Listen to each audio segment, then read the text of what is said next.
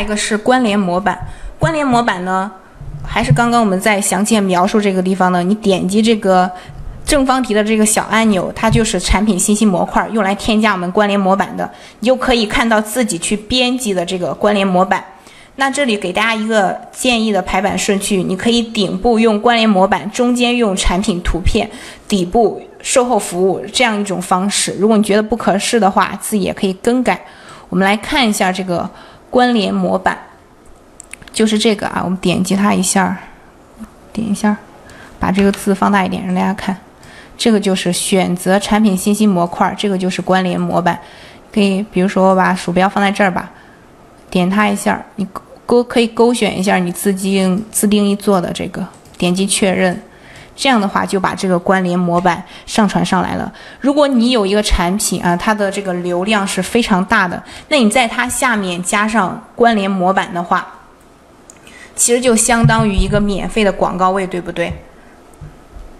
好，我们来看这个 PC 端这个关联模板，PC 端我们点进去看一下。好我们进来之后呢，左边是这样的一个内容，所有模块和使用中的模块，所有模块呢，然后就只有这几种，这几种，然后右边呢就是这几个键，让你取消预览保存的，返回商品发布页，好像没有这个设置关联模板的内容。那在 PC 端我们该，那在无线端我们该怎么样去添加这个关联模板呢？咱们可以就是灵活的去变通一下。借助一个图片的方式，我们把这个图片拖过来，拖到这个最上面。我们可以在这个图片上呢添加一张图片。如果你在这个手机在这个无线端做关联模板的话，建议你用那种横幅的图片，它的效果会比较好一点，比较显眼。就这样的图片啊，这种横幅的，它的效果会比较好。如果是那种格子的。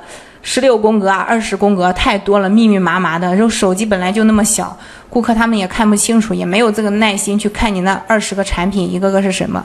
然后这里呢有一个按链接，比较小，放大一点让大家看。这个呢是添加链接的一个按钮，我们点开啊，把你。要添加的商品链接放进去也好，或者说你这个优惠券的链接放进去也好，放在这里点击确定就可以了。我们以这样一种方式灵活一点，把它作为这个关联模板。但是你要知道啊，这个速卖通平台在手机端呢是没办法设置这个关联模板的。好，我们还回到我们的课件上，这个是教大家怎么样去。添加关联模板来增强我们产品的一个流量。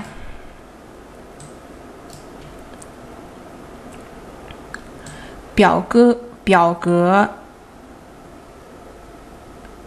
那么来的都没看清。嗯，你是没有看那个亮亮同学，你是没有看懂我怎么把它设置粘贴上去的吗？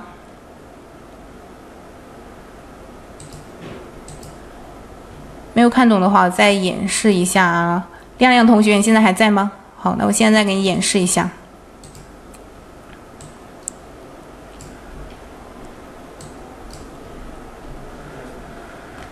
我们先把这部分的内刚刚粘贴过来的内容给它删除掉。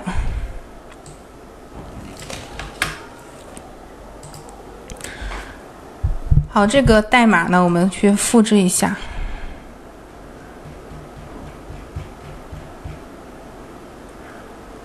看一下，我重新打开。我刚刚好像不小心删掉了某一个，重新打开让大家看一下。